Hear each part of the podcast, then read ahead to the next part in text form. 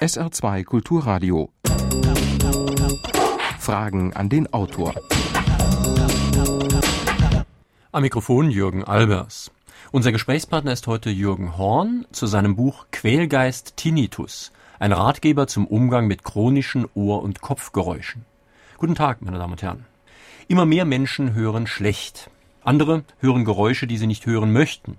Manchmal ist es ein Rauschen im Ohr, das lästig ist und vielleicht auch schnell vorbeigeht. Andere Geräusche können die Betroffenen in den Wahnsinn treiben. Warum stören uns manche Geräusche, während wir andere schön finden? Ist das eine Sache der Einstellung? Entstehen Störungen des Gehörs durch Lärm oder durch Stress? Gibt es körperliche Ursachen? Müssen die Betroffenen ihr Leiden hinnehmen und mit ihm leben oder gibt es erfolgreiche Therapien? Ja, Herr Horn, Sie sind, wie ich dem Buch entnommen habe, Facharzt für psychotherapeutische Medizin in der Klinik in Berus. Was ist denn das? Nun, die psychotherapeutische Medizin ist genau genommen die älteste Form der Medizin. Ähm, sie geht davon aus, dass der Mensch nicht nur das Ergebnis biologischer Komponenten, funktionierender biologischer Komponenten ist, sondern ganz entscheidend eben auch ein soziales Wesen, ein Wesen, das durch seine Psyche, durch seine Geschichte äh, bestimmt wird. Die psychotherapeutische Medizin geht von diesem ähm, Ansatz aus, um dann auch Therapieverfahren zur Verfügung zu stellen, die eben nicht nur medizinisch, biomedizinisch ausgelegt sind, sondern eben auch therapeutisch, psychotherapeutisch. Sie sind also Mediziner und Psychotherapeut, sehe ich das richtig? Das ist richtig. Hm? Der psychotherapeutische Mediziner ist Mediziner von seiner Grundausbildung her und hat eine Facharztausbildung, die ihn befähigt, äh, Psychotherapie auszuüben. Mhm. Kommen wir mal zu unserem heutigen Thema, dem Hören. Ähm, der Stellenwert des Hörens wird ja doch oft unterschätzt. Man denkt meistens, Sehen ist wichtiger, wie Fernsehen ja auch wichtiger ist als Hörfunk. Ne? Ja, das ist richtig. Das ist ein merkwürdiges äh, kulturelles Vorurteil, das wir haben. So die Vorstellung, nicht sehen, blind sein, das ist das schlimmste Schicksal, das einen ereignen kann. Aber wenn man von den objektiven und auch subjektiven Beeinträchtigungen ausgeht, ist Nicht-Hören wesentlich beeinträchtigender für Menschen. Das Hören verbindet uns immerhin mit unseren Mitmenschen, während das Sehen uns mit den Dingen verbindet. Wenn Sie einer Fernsehsendung folgen möchten ohne Ton, dann gelingt Ihnen das praktisch nicht. Sie können aber das Bild ausblenden, können sich dem Bügeln zuwenden oder dem Lesen und nebenbei die Sendung per Hören verfolgen. Und Sie werden trotzdem den Sinn dann der mhm. Sendung entnehmen. Das zeigt, wie wichtig das Hören ist. Nun gibt es ja gute Gründe für die Annahme, dass mit Lärm und Stress auch die Hörstörungen zunehmen. Wie sind denn da Ihre Beobachtungen? Die Hörstörungen nehmen äh, sicher zu. Das kann man sagen. Sie sind bereits bei den jungen Menschen, bei den jungen Leuten viel, viel häufiger als noch äh, vor 50 Jahren oder Anfang des Jahrhunderts. Da spielt zum einen der Lärm eine Rolle, der natürlich eine Begleiterscheinung unserer Zivilisation ist, und zum anderen wahrscheinlich auch der Stress. Wir wissen mittlerweile, dass das Ohr wie viele andere Organe auch, wie das Herz, wie das Gehirn, mhm. äh, sensibel reagiert auf Stresseinflüsse, über hormonelle Veränderungen, die im Körper entstehen, kommt der Stress sozusagen ins Innenohr und richtet dort Schaden an. Mhm. Äh, das kommt in Ihrem Buch ja an mehreren Stellen vor, das mit dem Faktor Stress. Ähm, Stress ist ja eigentlich eine Urgeschichte bei uns. Also Stress ist ja, wir haben Angst, gefressen zu werden oder wir haben schrecklichen Hunger und wollen irgendwas zu essen finden, ganz einfach gesagt. Und das Problem heutzutage ist ja, dass unser Körper immer noch so reagiert, als ob da ein Tiger auf uns zuspringt. Es ist aber gar kein Tiger, es ist nur das Rotlicht hier an meinem Tisch oder es ist vielleicht, äh, dass der Chef den Raum betritt. Ja, richtig. Und das ist das Problem. Wir konnten als Steinzeitmenschen mit dem Stress irgendwie umgehen und haben ihn auch mehr oder weniger schnell bewältigt. Wir sind geflohen, wenn uns ein Säbelzahntiger verfolgt hat oder wir haben eben die Beute irgendwann erjagt oder eben nicht erjagt. Während das in einem Büro in heutigen Zeiten sehr viel schwieriger ist, den Stress zu beenden. Sie gehen nach Hause, sie beschäftigen sich immer noch mit den Inhalten der Arbeit. Ihr Chef kommt herein, ist vielleicht eine Bedrohung für Sie in der einen oder anderen Weise. Sie können ihm gegenüber aber nicht offen äußern, was Sie denken, was Sie meinen, was Sie wollen, was Sie wünschen. Ähm, das heißt, der Stress wird prolongiert, er wird einfach bewahrt. Er bleibt in ihnen wirksam als, äh, ja, wenn man so will, zerstörerisches Element. Und bei den Tinnitus-Patienten haben wir da ganz äh, beeindruckende Erscheinungen. Ich, äh, eine, eine dieser Erscheinungen ist dieses ähm, Sonntags-Montags-Phänomen, nenne ich das. Dass eben man sonntags nachmittags anfängt, über die Inhalte der Arbeit montags äh, schon nachzudenken. Das heißt, sie machen sich Stress, obwohl sie noch gar keinen haben müssten. Das ist also mhm. etwas, was sehr heimtückisch ist. Und Stress bedeutet ja rein körperlich, dass zum Beispiel mein Herz kräftiger schlägt, das kann ich dann vielleicht sogar hören. Oder auch, Sie schreiben das so schön in Ihrem Buch, die Blutgerinnungsfähigkeit steigt, weil ich könnte ja gebissen werden. Aber wenn ich eben nicht gebissen werde, steigt die auch und das ist ja für den Blutfluss auch im Gehirn wahrscheinlich gar nicht gut. Ja, die äh, Veränderungen des Blutes unter Stress sind äh, mittlerweile recht gut erforscht. Eine der Veränderungen ist tatsächlich ähm, die Erhöhung der Blutklebestoffe, möchte ich sie jetzt mal nennen, Fibrinogen oder eben auch die Erhöhung des Cholesterin. Cholesterin ist ein Energieträger, wenn Sie so wollen. Das heißt, mhm. unter Stress müssen wir mehr davon haben. Und Cholesterin, Fibrinogen, andere Stoffe auch, machen das Blut einfach weniger fließfähig, so dass sie eine mangelnde Sauerstoffversorgung haben unter Stress in mhm. bestimmten Geweben, zum Beispiel dem Innenohr. Jetzt vielleicht mal zu dem Begriff Ihres Buches, Quälgeist Tinnitus. Tinnitus, das ist ja eigentlich ein recht freundlicher, geradezu harmloser Name, heißt sowas wie Geklingel. Ja, Tiniere. Süßer die Glocken, die klingen. Ne? genau. Tiniere, klingen, äh, klingeln, wie auch immer, ist ein lateinisches Wort und äh, sagt erstmal nichts darüber aus, wie brisant das Geräusch tatsächlich sein kann. In Wirklichkeit ist es weniger ein Klingeln, sondern viel häufiger ein Piepsen, ein Pfeifen. Hm, die Vergleiche sind äh, oft sehr drastisch. Also Leute sagen, ich habe eine Greissäge im Kopf oder wir hatten eine Patientin, die hat gesagt, ich habe einen Panzer, der über Kies rollt. Das so hört sich mein Geräusch an. Oder Eisenstangen, die gegeneinander schlagen. Also das ist gar nicht so lieblich wie dieses Wort Tinnitus, das äh, uns ja. zu suggerieren äh, vermag. Meine Damen und Herren, in Fragen an den Autor auf SR2 Kulturradio sprechen wir heute mit Jürgen Horn zu seinem Buch Quälgeist Tinnitus. Sie können hier anrufen, Fragen stellen unter Saarbrücken 602 3456. Hier ist der erste Anruf. Entstehen die Störungen durch Lärm oder durch Stress? Gibt es körperliche Ursachen und spielen Durchblutungsstörungen im Kopf eine Rolle? Ja, die berühmt-berüchtigten Durchblutungsstörungen äh, werden häufig zitiert. Heute müssen wir allerdings sagen, die meisten Tinnitusformen haben überhaupt nichts mit Durchblutungsstörungen zu tun. Das können Sie schon daraus ablesen, dass es doch überwiegend jüngere Menschen sind oder zumindest mittelalterliche Menschen, die an Tinnitus erkranken. Das ist gar nicht der Alterszeitraum, ähm, der für Durchblutungsstörungen äh, gilt. Durchblutungsstörungen entstehen jenseits der 60, seltener in jüngerem Alter, so dass man da erhebliche Zweifel haben muss. Und äh, was wir stattdessen als Ursache für den Tinnitus dingfest machen müssen, ist wirklich eher der Lärm, die Summe des Lärmes, der äh, auf uns kommt im, im Laufe unseres Lebens. Und äh, an zweiter Stelle, wie beschrieben, der Stress, der mhm. zu erheblichen Veränderungen im Körper führt und ähm, dort auch, ich sag mal, psychologisch, psychologischen Schaden anrichtet. Je mehr Stress Sie haben, je mehr Lebensunzufriedenheit, desto schlechter können Sie mit einem Ding, mit einem Phänomen wie dem Tinnitus zurechtkommen. Das ist ähm, medizinisch, wissenschaftlich gut belegt. Es gab ja, wenn wir schon bei Ursachen sind, auch diese Theorien von einer Krebspersönlichkeit, ist inzwischen widerlegt meines Wissens. Wie ist es denn mit einer Tinnitus-Persönlichkeit? Also Leute, die besonders dafür anfällig sind. Mhm. Das ist eine sehr gute Frage. Da hat man natürlich äh, gesucht. Man äh, ist davon ausgegangen, es muss irgendwo im Menschen drin liegen, dass er mit dem Tinnitus nicht zurechtkommt. Denn die meisten kommen ja mit dem Ohrgeräusch zurecht. Das muss man vielleicht noch sagen. Man hat gesucht und man hat nichts gefunden. Jedenfalls äh, können wir keine pathologischen Persönlichkeitszüge, also krankhaften Persönlichkeitszüge mhm. bei Tinnitus-Patienten finden. Ich würde aber etwas anderes hervorheben wollen. Vielleicht gibt es ein Pathologikum, nämlich dass der Tinnitus-Patient besonders normal ist. Tinnitus-Patienten sind ausgesprochen erfolgsorientiert, sie sind Perfektionisten, Sie leben ein Leben nach der Null-Fehler-Philosophie. Mhm. Sie sind sehr anpassungsfähig, sehr flexibel oft auch. Andererseits haben sie sehr feste Lebensregeln, nach denen sie ihr Leben äh, leben und da stehen Verantwortung und äh, Pflichtübernahme, Loyalität an erster Stelle. Das klingt doch alles nach Leuten, die in dieser Gesellschaft beruflich sehr erfolgreich sein müssten.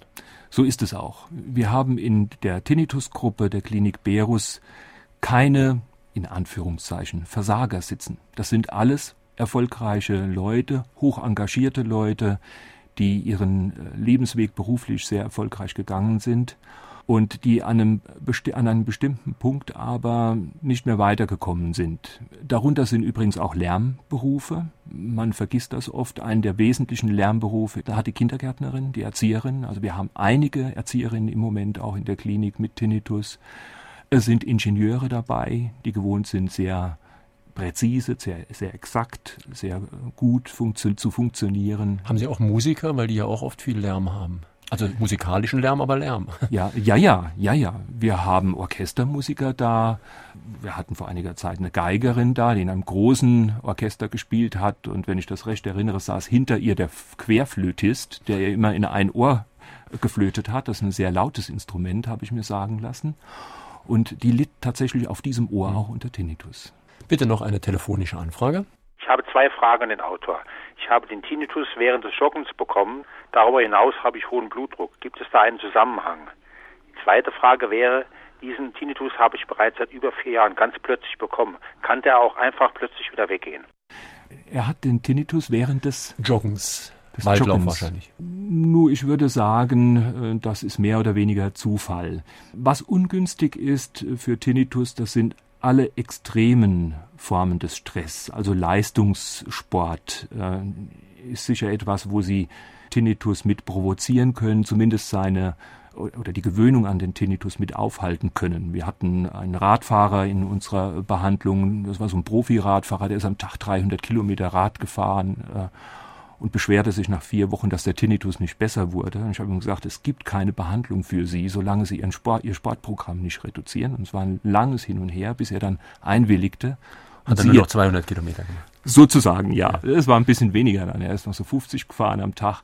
Das hat dann gereicht, um so ein bisschen Fitness aufrecht zu erhalten. Und siehe da, der Tinnitus wurde besser. Also extreme Sportvarianten sind sicher äh, schädlich was das Weggehen des chronischen Tinnitus betrifft. Der Herr hat, hat seinen äh, Tinnitus ähm, seit vier Jahren, das heißt, er ist chronisch. Ab einem halben Jahr sagt man chronisch, weil die Chancen, dass er spontan wieder weggeht, die sind nach einem halben Jahr relativ gering.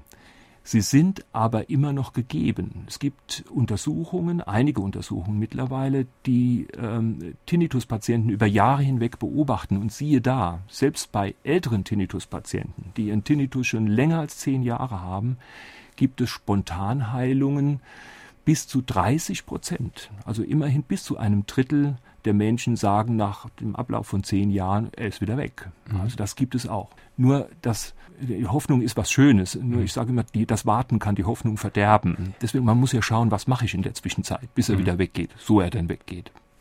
Ich bin selbst von Tinnitus betroffen, der bei mir mit einer erhöhten Geräuschempfindlichkeit einhergeht. Was ist die Ursache dieser Empfindlichkeit? Welche Empfehlungen kann der Autor geben, richtig damit umzugehen? Man neigt nämlich dazu, gesellschaftlichen Ereignissen, also wie großen Familienfeiern, aus dem Weg zu gehen, weil Ohrenstöpsel da recht befremdlich wirken und eine Unterhaltung nahezu verunmöglichen. Ja, die Geräuschempfindlichkeit, die Hyperakusis ist ein großes äh, Thema beim Tinnitus. Diese Hyperakusis kann verschiedene Ursachen haben. Sie kann zum einen direkt mit dem Ohrschaden zusammenhängen. Schädigung des Ohres durch Lärm machen auch eine erhöhte Empfindlichkeit. Es gibt auch äh, Hyperakusis-Formen, die sind, ich sage einmal, mit ins Leben gegeben. Viele der Tinnitus-Patienten mit Geräuschempfindlichkeit sagen, ich war schon immer so ein Lauscher. Ich war schon immer in der Lage, Dinge zu hören, die andere nicht gehört haben. Und das können, ich sage mal, angeborene Talente sein, diese, diese Art oder diese Fähigkeit zu lauschen. Es kann aber auch aus der Not geboren sein. Einige unserer Patienten haben Geschichten des Lauschens. Wenn Sie überlegen, dass Kinder in äh, Elternhäusern groß werden, wo viel gestritten wird oder wo es sogar Prügel oder Gewalt gibt. Und das Kind wird in sein Zimmer geschickt und sitzt in seinem Zimmer und lauscht, was geht nun unten vor, was machen die Eltern miteinander, wird es wieder laut, äh, wird wieder geschrien, kommt mein Vater die Treppe hinauf. Und so sitzt dann das Kind dort und lauscht. Und Töne werden zu etwas ganz Bedrohlichem. Das wäre also so, so ein Beispiel für entwicklungs- oder lerngeschichtlich bedingte Hyperakusis. Sie haben eben schon das mit dem Lauschen angesprochen. Sie haben gesagt, Dinge hören, die andere nicht hören. Das muss man ja nicht negativ sehen. Das kann ja eine Gabe sein. Ich will jetzt um Gottes Willen niemandem absprechen, der Stahlstangen in seinem Kopf zusammenschlagen hört, dass er leidet. Aber muss man Tinnitus wirklich immer als Krankheit sehen? Sie haben ja da in Ihrem Buch auch ganz andere Theorien. Ich höre etwas, was andere nicht hören. Ist toll. Ja, wenn Sie es genau nehmen, wenn Sie genau hinschauen, ist Tinnitus eine besondere Kompetenz. Ich sage immer, das Produzieren von Tinnitus im Kopf wird durch ein Kompetenzzentrum, wie das neumodische Wort lautet, geleistet. Sie finden im Gehirn, im Hörzentrum eine vermehrte Durchblutung, eine, eine vermehrte Aktivität, keine geringere Durchblutung, sondern eine vermehrte Durchblutung. Und Tinnitus hat natürlich insofern auch etwas mit einem besonderen Talent zu tun. Das ist überhaupt nicht ironisch oder zynisch gemeint.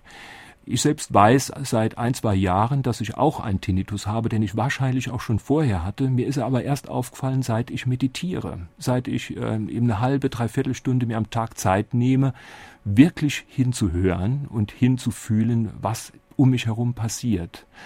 Das heißt, dann, wenn Sie besonders wach sind für sich selbst, für Ihre Empfindung, für Ihr Leben, Ihr Erleben, dann können Sie Tinnitus wahrnehmen, ohne dass das eine Krankheit sein muss. Und es stört Sie ja offensichtlich auch nicht. Es stört mich überhaupt nicht.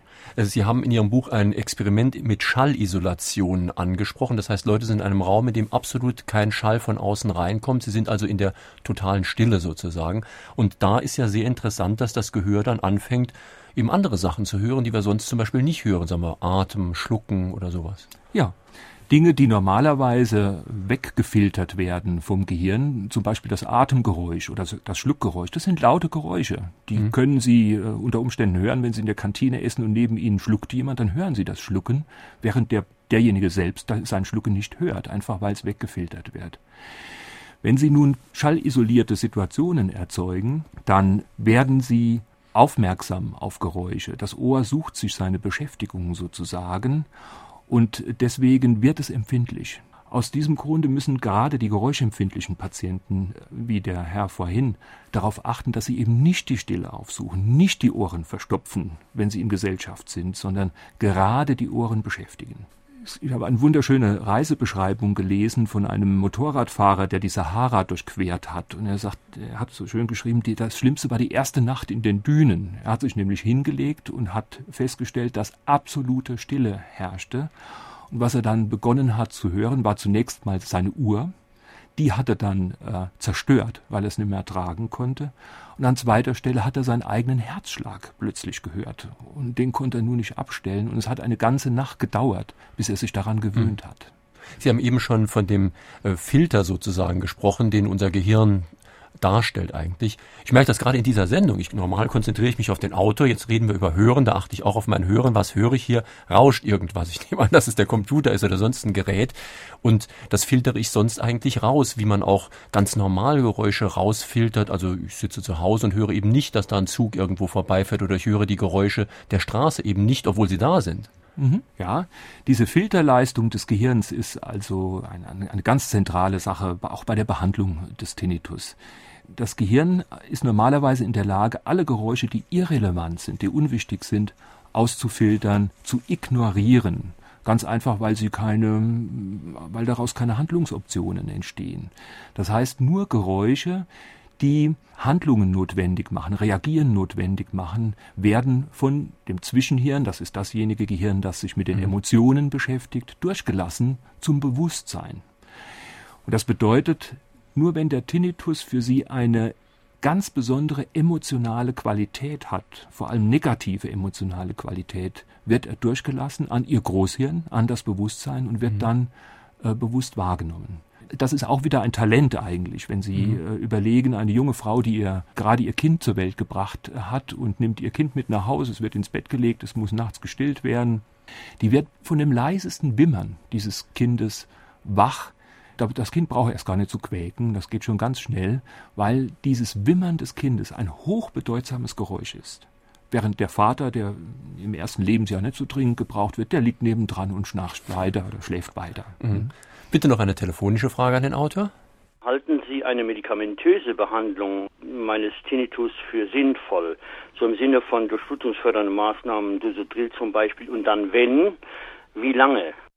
Ja, also die durchblutungsfördernden Maßnahmen sind, wie ich eben schon sagte, mittlerweile recht umstritten. Äh, wenn man genau hinschaut, wenn man sich die Untersuchungen anguckt über die Erfolgsquoten bei der Behandlung mit durchblutungsfördernden Mitteln, dann sind die doch teilweise sehr enttäuschend, diese Erfolgsquoten. Es gibt kein Medikament, das den Tinnitus direkt behandelt. Es gibt zwar immer wieder ähm, sensationelle Erfolgsmeldungen. Das war vor einigen Jahren das Caroverin, das an der Universität Wien getestet wurde. Dann sind alle nach Wien gepilgert. Jetzt kommt das Neueste aus den USA, das Acamprosat. Das ist eigentlich ein, ein Suchtbehandlungsmittel gegen Tinnituswirke. Es wurde eine Zeit lang wurden Beruhigungsmittel getestet. Die durchblutungsfördernden Mittel immer wieder. Aber ich kann wirklich nur zur Vorsicht raten. Diese Mittel wirken auch selbst beim akuten Tinnitus nicht gut. Nur wenn Sie sehr daran glauben, wenn Sie Ihrem Arzt sehr vertrauen, der Ihnen das verordnet hat, dann nehmen Sie es. Ansonsten würde ich äh, da nicht zu viel Hoffnung reinsetzen. Was so ein bisschen helfen kann. Aber jetzt Vorsicht und äh, mit, mit aller Zurückhaltung, das ist beim akuten Tinnitus das Magnesium. Magnesium, das Sie in jedem äh, Discount-Geschäft, in jedem Lebensmittelladen kaufen können, macht die Muskulatur etwas weich im Nacken und äh, beruhigt auch so ein bisschen das Nervenkostüm. Aber das ist auch das Einzigste. Also es gibt das Sprichwort, ich kann nichts mehr hören, was so viel bedeutet wie ich will nichts mehr hören ob es da einen Zusammenhang gibt zwischen nichts mehr hören wollen und nichts mehr hören können. Ja, sehr wohl. Ich glaube, dieses Sprichwort, da ist sehr viel Wahrheit dran und ich kann das in der Praxis bestätigen. Viele Tinnitus-Patienten haben in Situationen ihren Tinnitus bekommen, wo sie einfach nichts mehr hören konnten. Also auch im bildlichen Sinne während des Gespräches mit einem Kunden am Telefon, der nörgelt, der sich beschwert, schaltet auf einmal das Gehör ab und man hat seinen Hörsturz und man hat seinen Tinnitus. Der Hörsturz, eine, das ist eine plötzliche einseitige Schwerhörigkeit mit Tinnitus, Schwindel, Übelkeit manchmal dabei, Geräuschempfindlichkeit. Der Hörsturz wurde auch als psychoakustische Notfallabschaltung hm. bezeichnet. Man hat bis heute, wie gesagt, die Ursache nicht gefunden. Die Durchblutung ist es wahrscheinlich im Wesentlichen nicht so dass man das als Metapher zumindest gut nehmen kann, eine psychoakustische äh, Notfallabschaltung. Und äh, es gibt eine Doktorarbeit, die hat sich einmal über die biografischen Hintergründe äh, von Tinnitus-Patienten schlau gemacht und vor allem über die Situation, in der die Tinnitus-Patienten ihren Tinnitus akut bekommen haben. Da kamen zwei Standardsituationen heraus. Einmal waren die Patienten oft in chronischen Konfliktsituationen gefangen, die nicht zu lösen waren. Also im einfachsten Falle Ehestreitigkeiten oder Konflikte am Arbeitsplatz und die über Jahre hinweg mitgeschleppt wurden. Und zweitens waren es oft Patienten, die einem Ereignis, einem Lebensereignis erwartet haben, für das sie glaubten, keine Bewältigungskompetenzen zu haben. Also zum Beispiel die Arbeitslosigkeit, die mhm. Furcht vor der Arbeitslosigkeit oder die Furcht vor einer Prüfung. Das sind typische Situationen, in denen Hörsturz und Tinnitus entsteht. Mhm. Also tatsächlich, wie der Zuhörer sagte, äh, das nicht mehr hören wollen oder nicht mehr hören können eine Rolle spielt. Also ich kann Ihnen sagen, dass Ihr Buch offensichtlich sehr gut ankommt. Wir haben sehr viele Anrufe vorliegen, inzwischen auch drei E-Mails. Eine haben wir schon fast beantwortet. Ein Hörer aus Neunkirchen fragt, ob es in bestimmten Berufen häufiger vorkommt. Haben Sie ja vorhin doch schon äh, angedeutet. Also äh, Musiker, lärmgepflegte ja, Berufe ja, und so. Lärmberufe, äh, Schlosser, äh, Handwerksberufe, die mit Lärm zu tun haben, Erzieherinnen. Es gibt eine Berufsgruppe, die ist oft betroffen, merkwürdigerweise. Das sind die Lehrer. Das ist die, die größte Berufsgruppe in der deutschen Tinnitusliga, wenn man sie nach Berufsgruppen... Also der Lärmpegel in manchen Klassen spricht dafür. Ja, aber das wird nicht das einzige, mhm. das einzige sein. Es mag mhm. auch eine Rolle spielen, ist richtig. Ja. Dann ist hier noch eine sehr spezielle Frage eingegangen aus Salui. Und zwar, ich spreche die Therapie, die er anspricht, mal deutsch aus. Kranialfazial, also irgendwas mit Gesicht und Schädel. Und eine kraniomandibuläre Therapie. Ich weiß nicht, was das ist, aber vielleicht Sie. Ja, diese Therapieformen ähm, kommen aus der Osteopathie. Das ist ein Alternativheilverfahren das sehr gerne bei Tinnitus-Patienten angewendet wird. Wir machen es in unserer Klinik auch in Form der Graniosakraltherapie. Diese Therapieformen können in Einzelfällen wirksam sein, aber auch hier muss man davor warnen, zu viel Hoffnung da reinzusetzen oder es als Standardlösung, als Standardschlüssel zur mhm. Therapie des Tinnitus zu sehen. Der Hintergrund ist einfach der, dass viele Tinnitus-Patienten mit ihrem Tinnitus Probleme im Bereich der Wirbelsäule haben, vor allem im äh, Schulter-Nackenbereich, im Bereich der Halswirbelsäule und mhm. im Bereich des Kiefergelenkes. Das hängt aber auch damit zusammen, dass genau diese Bereiche psychosomatische Projektionsfelder sind wieder dieses berühmte äh, Stressbeispiel aus der Steinzeit, wenn unsere Vorfahren auf der Beutejagd waren oder unsere nächsten tierischen Verwandten, die Schimpansen, auch heute noch, dann haben sie vor allem ihre Beißwerkzeuge bereitgehalten. Deswegen haben sie unter Stress eine vermehrte Spannung im Kiefergelenksbereich und Menschen unter Stress haben oft Kopfschmerzen, deswegen weil die Kaumuskeln äh, verspannt sind.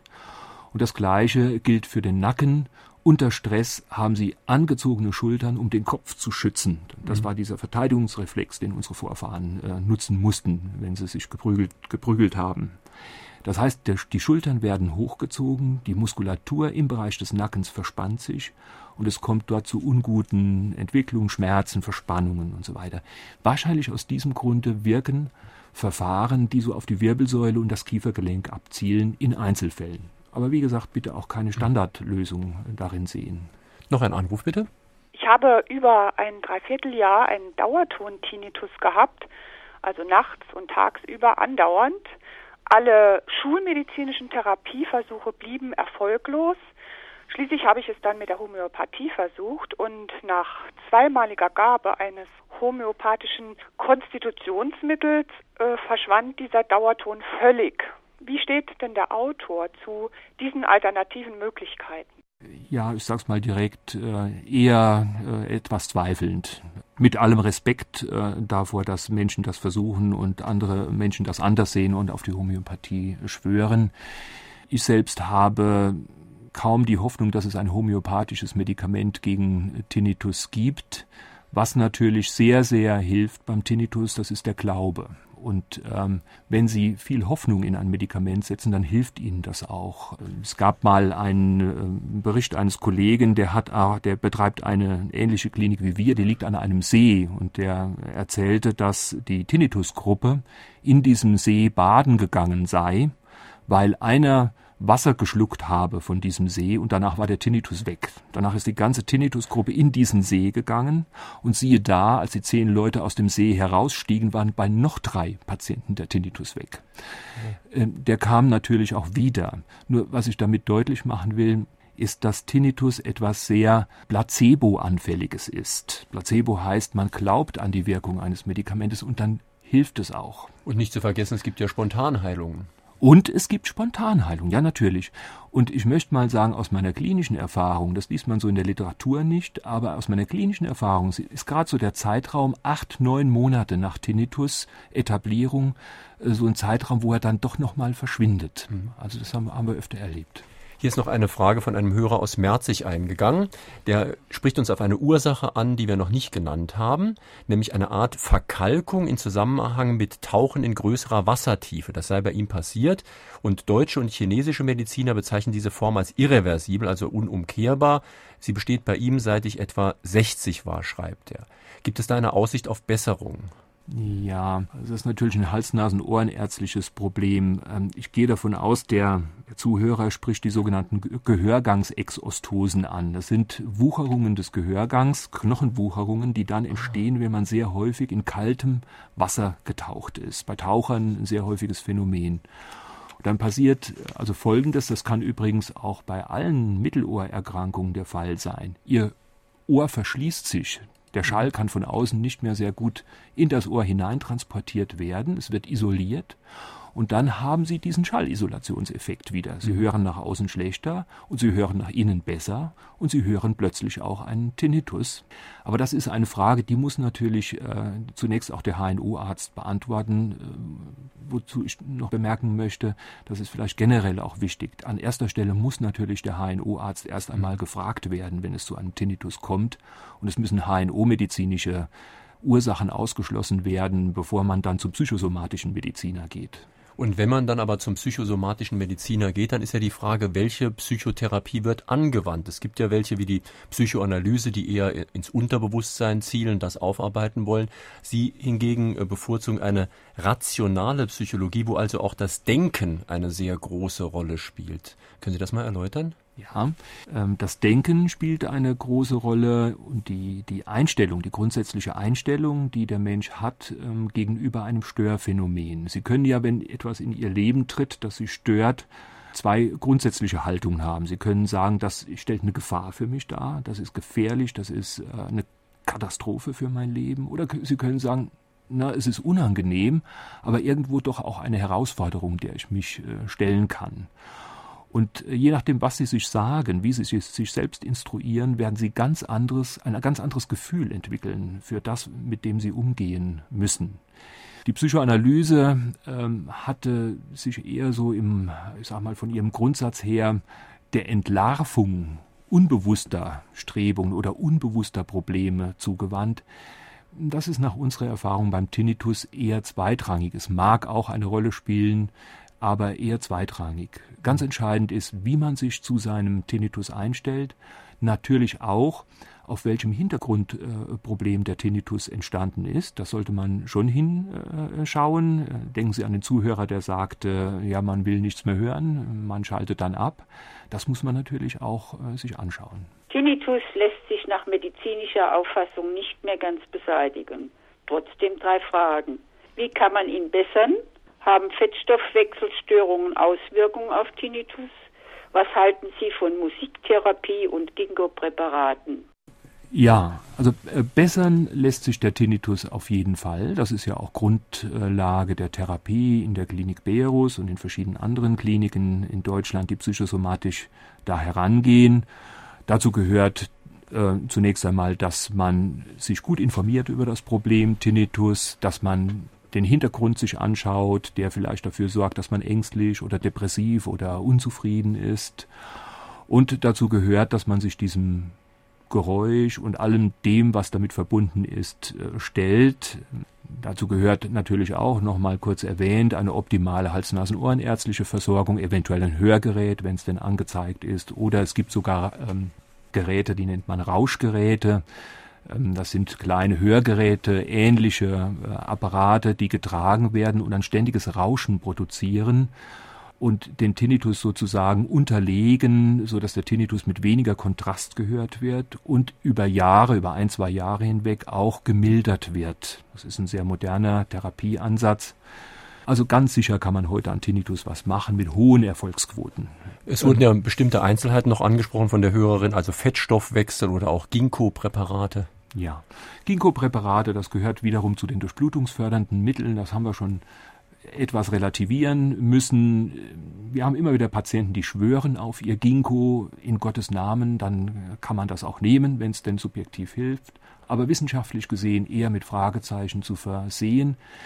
Fettstoffwechselstörungen, wie überhaupt alle Gefäßrisikofaktoren, also Rauchen, Bewegungsmangel, äh, Diabetes, spielen eine gewisse Rolle für den Tinnitus, und zwar deswegen, weil sie über Jahre hinweg gesehen die Innenohrfunktion verschlechtern. Also Leute, die 20, 30 Jahre äh, lang ein erhöhtes Cholesterin haben, die werden statistisch gesehen auch ein schlechteres Gehör haben im Alter. Und mhm. insofern spielt das auch eine Rolle für den Tinnitus. Ich möchte ganz gerne wissen, da meine Freundin auch unter Tinnitus leidet, welche Möglichkeiten gibt es der Behandlung? Man hört schon von äh, Muskelentspannung Jakobsen, sie leidet auch unter Migräne. Gibt es da vielleicht einen Zusammenhang? Das wäre die erste Frage. Und dann möchte ich noch ganz gerne wissen, man hört auch öfter mal, dass ein Hörsturz Auslöser einer solchen Erkrankung ist. Wie äh, erkenne ich da die ersten Anzeichen? Vielleicht fangen wir mal mit dem Hörsturz an. Der Hörsturz ist ein äh, Phänomen, das aus heiterem Himmel ähm, auftritt. Ähm, erste Anzeichen gibt es da selten. Ich sage das deswegen, weil viele Menschen das Phänomen kennen, dass sie ein ganz helles Pfeifen im Ohr haben, das vor allem in Stresssituationen ganz schnell vehement auftritt und innerhalb von Sekunden wieder abklingt. Dieses Phänomen wird häufig als Vorstufe eines Hörsturzes missinterpretiert. Ähm, aus wissenschaftlicher Sicht muss man sagen, es ist keine Vorstufe des Hörsturzes, sondern es ist ein Phänomen, das viele Menschen kennen und das, was mit der Stimulation des Innenohres zu tun hat unter Stress. Das wird eben vom Gehirn stimuliert. Also Vorstufen des Hörsturzes eher selten, ganz, ganz selten mal so ein Druckgefühl auf dem Ohr. Wobei, Vorsicht, nicht jedes Druckgefühl auf dem Ohr ist Vorstufe eines Hörsturzes. Das zweite war die Frage nach den Entspannungs. Äh, ja, und Zusammenhang zu Migräne auch. Zusammenhang zu Migräne. Den gibt es äh, tatsächlich. Also wir haben in unserem Patientengut bei den Tinnitus-Patienten sehr äh, viele Migräne-Patienten. Und zwar ist das viermal häufiger, als es in der Normalbevölkerung vorkommt bei den Tinnitus-Patienten. So dass man sagen muss, diese Leiden sind miteinander irgendwie verwandt, mhm. wobei ich den medizinischen Zusammenhang nicht nennen kann. Vielleicht spielt auch hier der Stress eine Rolle, so als gemeinsame Strecke, auf der sowohl Tinnitus als auch Migräne gedeihen. Und was die Entspannungsverfahren angeht, Entspannungsverfahren sind gut.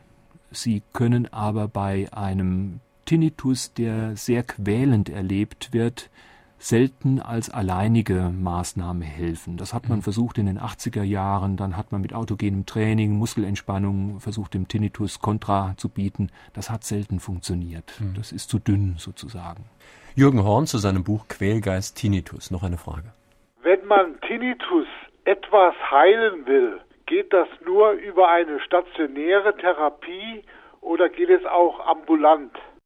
Es geht auch ambulant, ähm, wobei bisher die ambulanten Versorgungsstrukturen nicht sehr ausgereift waren. Mittlerweile gibt es ambulante Versorgungsstrukturen.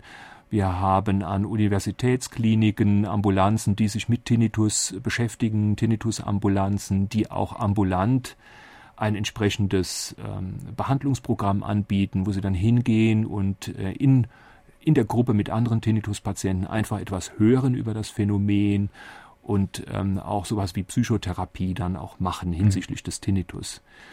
Das gibt es und man muss sagen, man sollte als Tinnitus-Betroffener auch möglichst so etwas anstreben, mhm. solange man keine schwereren Probleme mit dem Tinnitus hat. Das heißt, solange vielleicht so ein bisschen Stress erleben im Vordergrund steht oder vielleicht hier und da auch mal Konzentrationsstörungen oder mhm. hier und da mal das Problem einzuschlafen. Das wäre etwas, wo eine ambulante Behandlung mitunter ausreicht. Mhm. Wenn Sie allerdings schwere Depressionen bekommen, wenn sie das Gefühl haben, mein Leben ist nicht mehr lebenswert mit dem Tinnitus, wenn sie unter Ängsten leiden, unter Panikanfällen, alles das kennen wir als Begleiterscheinungen, dann reicht die ambulante Behandlung meistens nicht mehr aus. Mhm. Dann würde ich Ihnen eine stationäre Rehabilitationsbehandlung oder Behandlungen äh, zulasten der Krankenkasse empfehlen.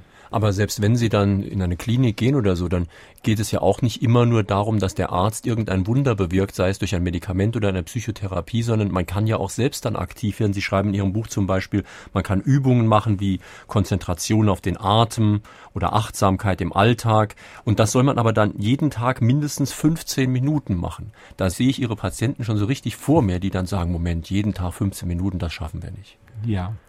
Ja, das ist natürlich wirklich das ganz große Problem, das man schon bei den Entspannungsverfahren hat. Entspannung wird ja sehr gerne geübt äh, unter Anleitung. Wenn man es dann aber umsetzen soll in den Alltag und man soll es weiterführen, dann wird es oft vernachlässigt. Bei dem Achtsamkeitstraining, das wir im Moment erst so ein bisschen noch weiter am Ausarbeiten sind in der Klinik, da ist es noch noch wichtiger, als äh, dass man äh, regelmäßig übt. Das Konzentrieren auf den Atem das ähm, Konzentrieren auf das, was man wahrnimmt, und zwar wertungsfrei wahrnimmt, das ist sicher ein ungeheuer probates Mittel, zumindest bei der Behandlung und bei der Prophylaxe von Depressionen. Dort ist es schon wissenschaftlich äh, untersucht und wird immer mehr äh, angewandt. Beim Umgang mit Schmerzen, mit Stress überhaupt, ist es ein sehr probates Mittel. Und es sieht so aus, dass es eben im Umgang mit Tinnitus auch so ist. Wenn Sie sich morgens hinsetzen und konzentrieren sich eine Viertelstunde lang auf den Atem, werden Sie merken, dass Ihr Tinnitus eine ungeheure Sogkraft entwickelt. Die Aufmerksamkeit geht ständig zu dem Tinnitus hin. Und ähm, der Trick lautet nun bei diesem Achtsamkeits-, bei diesem Atemtraining, dass man den Tinnitus nicht versucht, nicht zu hören, sondern ihn einfach nimmt als Phänomen, das einen begleitet und vielleicht sogar erst recht ihn erlauscht, und zwar in seinen Nuancen erlauscht in seinen Rhythmen, in dem, was drunter und drüber liegt. Wenn Sie einmal genau hinhören, werden Sie überraschende Dynamiken in Ihrem Tinnitus entdecken, der vielleicht oberflächlich gesehen nur als Pfeifton imponiert. Das heißt, es ist doch eine Frage der Wahrnehmung und Bewertung. Wenn ich äh, sage, interessant, was ich da für Geräusche höre, dann ist das eine Bereicherung meines Lebens. Und wenn ich mich fürchterlich darüber aufrege, kann es zu einer ganz schlimmen Beeinträchtigung werden. Ganz genau. Schon allein das Wort interessant zeigt, dass sie etwas drüber stehen und das ist sicher nützlicher als äh, das äh, Werten als Katastrophe oder wie auch immer. Wer mehr hört, nimmt mehr wahr von den Dingen, die um ihn herum geschehen. Insgesamt ist er sensibler als viele seiner Zeitgenossen. Woher rührt diese Sensibilität? Kann das krankhaft sein? Nein, nein. Also sensible Menschen sind ausgesprochen äh, sympathische Menschen und es ist wichtig, dass es sensible Menschen äh, gibt. Ähm, da profitiert die Gesellschaft äh, von. Es ist tatsächlich so, dass, dass Tinnitus-Patienten nachgesagt wird, äh, dass es sensible Menschen seien. Wir haben viele Musiker, wir haben Schriftsteller, Künstler, die Tinnitus hatten. Marcel Brust, Friedrich Smetana äh, hatte Tinnitus. Es gibt äh, Völker in äh, Südostasien, ähm, die Tinnitus-Patienten als äh, gewissermaßen heilig ähm, hochhalten, nämlich als in Verbindung mit den Göttern stehend. Die also sagen, Tinnitus-Patienten haben eine besondere Weisheit, die anderen Patienten abgeht. Das ist tatsächlich die Sensibilität, die ein Tinnitus-Patient äh, hat. Es sind hellhörige äh, Menschen, die sehr wach ihre Umgebung wahrnehmen, natürlich auch schnell die Flöhe husten hören, sozusagen, mhm. und deswegen auch schnell Probleme bekommen. Insbesondere durch Meditation kann äh, Stress bewältigt werden. Gerade transzendentale Meditation, TM, ist bestens geeignet, den alltäglichen Stress und auch zurückliegende Blockaden und Überanstrengungen des Nervensystems zu bewältigen. Geht der Autor in seinem Buch auf diese Möglichkeit der Hilfe für Tinnitus-Geplagte ein? Die Meditation äh, streife ich in dem Buch. Ich habe sie nicht, nicht im Detail dargestellt. Ähm, ich selbst bin kein guter Kenner der transzendentalen Meditation. Ähm, es mag auch dahingestellt äh, sein, aus welcher Tradition heraus sie meditieren. Also ob sie aus der buddhistischen Tradition kommen oder äh, das als eine psychologisch-psychotherapeutische Übung Es gibt auch christliche Meditation. Es gibt christliche Meditation sehr wohl. Ich glaube, dieser ideologische Hintergrund ist gar nicht so wichtig. Ähm, mhm. Allerdings, da hat die Zuhörerin recht, die Meditation ist wahrscheinlich eine bisher lange unterschätzte Möglichkeit, mit Tinnitus äh, mhm. zurechtzukommen. So ein gemeinsamer Nenner dieser Methoden, den Sie in Ihrem Buch auch ansprechen, ist eben das nicht so viel tun. Also sie, im Gegenteil wäre die Gegenwehr, das unbedingt etwas wollen. Da zitieren Sie so wunderbar den Satz, alles, was Sie unter gar keinen Umständen kriegen wollen, kriegen Sie. Oder den Stoikersatz, es führt einen das Schicksal, wenn man folgt, wenn man sich weigert, schleppt es einen fort. Das heißt, diese mhm. Weigerung, dieser Kampf wahrscheinlich auch gegen den Tinnitus macht die Sache ziemlich sicher schlimmer.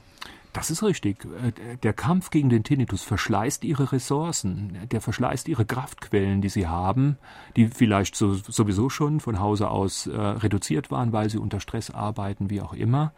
Deswegen ist das Nichtstun oder Nichttun eine, ein probates Mittel äh, gegen Tinnitus. Man muss es nur lernen. Ähm, wenn man den Reflex hat, zu kämpfen, wegzuhören, ihn nicht haben zu wollen, dann ist das ein sehr zwingender äh, Reflex.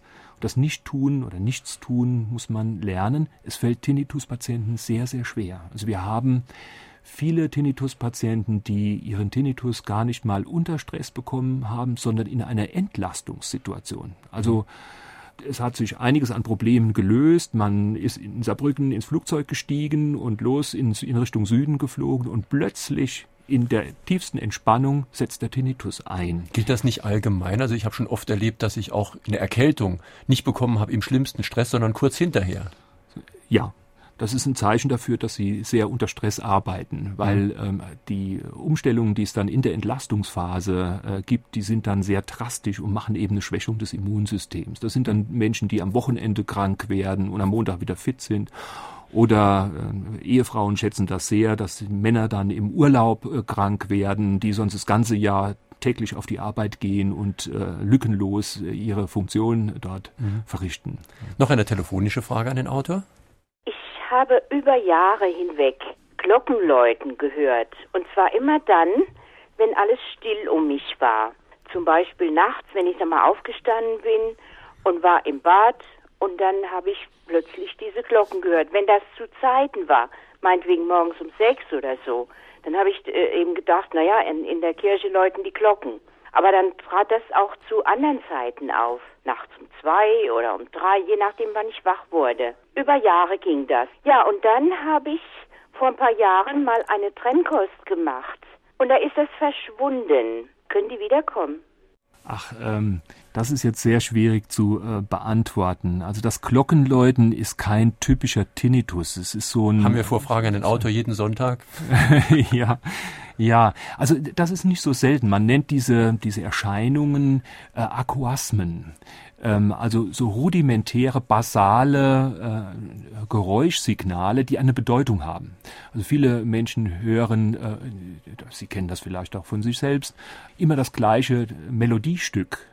Und das kann sich also sehr hartnäckig über Wochen, Monate hinweg äh, fortsetzen. Ich hatte in dem Buch auch eine Frau beschrieben, die in der Isolationshaft, äh, war in, in Stasi-Haft in der ehemaligen DDR gewesen, so ein Geräusch entwickelt hat, nämlich ein, ein, ein Stück, eine Melodie, das sich immer wieder äh, wiederholte.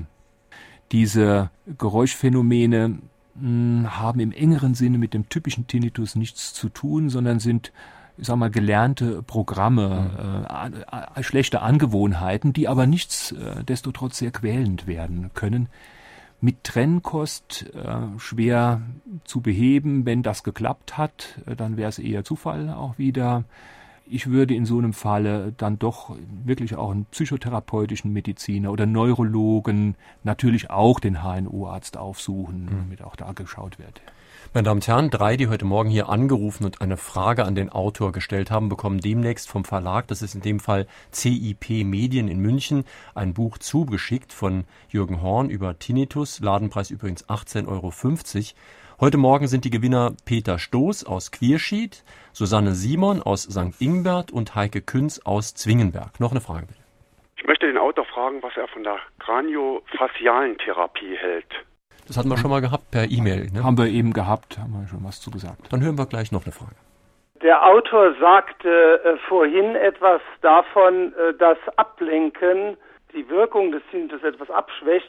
Ist es nicht auch so, dass das gezielte Hören von Klängen und Musik, die einem angenehm sind, diesen Tinnitus auch abschwächen kann? Was meint der Autor dazu? Ja, sehr wohl. Also das Hören von Musik, und zwar Musik, die man mag, äh, die einem gut tut, ist ein probates Mittel äh, gegen Tinnitus. Wir nutzen das auch in der Klinik, in der sogenannten Musiktherapie. Man sollte darauf achten, dass dieses Ablenken per Musik nicht zu zwanghaft wird. Also wenn ich das Gefühl habe, ich muss ständig Musik hören, es muss in meinem Haushalt ständig das Radio an sein, damit ich mich ablenke, dann wird es wieder etwas zu etwas Kräfteverschleißendem mhm. und dann wird es zu etwas nicht heilsamem. Aber prinzipiell ist Musik natürlich gut. Hören wir noch eine letzte Frage. Helfen Akupunkturbehandlungen gegen Tinnitus und oder gegen Hörsturz? Wir haben immer wieder äh, Menschen, die äh, berichten, dass Akupunktur ihnen geholfen hat, aber, muss ich gleich dazu sagen, viel mehr, die berichten, dass es nicht geholfen hat. Ich bin kein Akupunkturfachmann, ich habe mir sagen lassen, es gibt keinen Tinnitus Punkt in der Akupunktur. Was aber wirken soll, das ist, dass man über die Akupunktur eine allgemeine Entspannung herstellen kann. Und wenn das gelingt über die Akupunktur, dann wird manchmal auch der Tinnitus besser. Und aber zu viel Aktionismus kann die Sache eben auch verschlechtern. Also wenn man verzweifelt jetzt alte Therapien der Reihe nach ausprobiert, Sie sprechen in Ihrem Buch von Infusionsserien oder Doktorshopping, also dass man von einem Doktor zum nächsten rennt. Ja, also das ist etwas, es gehört zu den giftigsten Verhaltensweisen, was den Tinnitus betrifft. Also die unermüdliche, das unermüdliche Aufsuchen immer neuer Therapeuten. Wir haben Patienten, die haben nicht nur zwei, drei, die haben vier, fünf HNO-Ärzte aufgesucht. Die kennen Neurologen, Orthopäden. Die sind ja bis hin zum Schamanen gegangen, äh, um, oder, oder irgendwelchen Alternativheilern, um ihren Tinnitus mhm. loszuwerden. Das hat etwas sehr Giftiges, weil jedes Mal, wenn Sie da rauskommen aus so einer Praxis oder so einer Einrichtung und Ihr Tinnitus ist nicht weg, dann sind Sie nochmal ein Stück demoralisierter. Und über die Zeit trägt das deswegen zur Chronifizierung des Tinnitus bei. Ähm, viel besser ist es, sich auf seine eigenen Ressourcen zu stützen. Das gilt im Übrigen für jede chronische Erkrankung oder jedes chronische Phänomen. Nun hört man es ja, wenn man irgendein Leiden hat, das einen stört oder das einem wehtut vielleicht auch, gar nicht gern, wenn jemand sagt, jetzt nimm's mal nicht so schwer. Aber trotzdem ist dieser Rat vielleicht nicht so ganz falsch. Gegen Ende Ihres Buches schreiben Sie nämlich, ich glaube sogar auf der letzten Seite, man sollte doch bei dem Quälgeist Tinnitus sich auch mal fragen, ob das vielleicht mehr Geist als Qual sei. Ja, das äh, spielt so ein bisschen an auf die, auf, auf grundsätzliche Therapiemethoden, die wir haben, dass wir nämlich den Tinnitus gerne ablösen wollen von dem Ich. Der Tinnitus gehört nicht zu Ihnen als Patient, sondern viel besser, also viel leichter hatten es unsere Vorfahren, die den Tinnitus als so eine Art Dämon gesehen haben oder Geist, weil da war es klar, das ist was, das besucht mich und das kann ich genauso gut abweisen, austreiben, wieder loswerden, so dass man ihn viel besser als einen Geist, aber so als einen eher gutmütigen Geist sehen sollte, oder auch so als so etwas wie ein Hausgast, den man notgedrungen man auch mal fragt, woher kommst du denn, was machst du denn hier? Ja, genau. Oder mhm. dem man so so mitbekommen hat. Ich, ich mache immer ein bisschen ketzerischen Vergleich mit der Schwiegermutter. Wenn sie heiraten, heiraten sie immer eine Schwiegermutter mit und die kommt zu Besuch sonntags und kritisiert vielleicht ihren Kuchen, äh, den sie backen, weil zu wenig Zitrone dran ist. Mhm. Aber sie können ihre Schwiegermutter nicht ausladen, ohne ihre Ehe zu äh, gefährden. Also nehmen sie die. Nehmen sie die als Gast, die einem ärgern kann, aber sie sitzt da, die Schwiegermütter mögen mir den Vergleich ja, verzeihen. Es gibt mhm. sehr liebe Schwiegermütter. Sie haben ja jetzt heute in der Sendung relativ viele Anrufe ausgelöst, auch viele E-Mails. Wie ist denn eigentlich der Verkauf Ihres Buches? Das müsste doch eigentlich ganz gut gehen.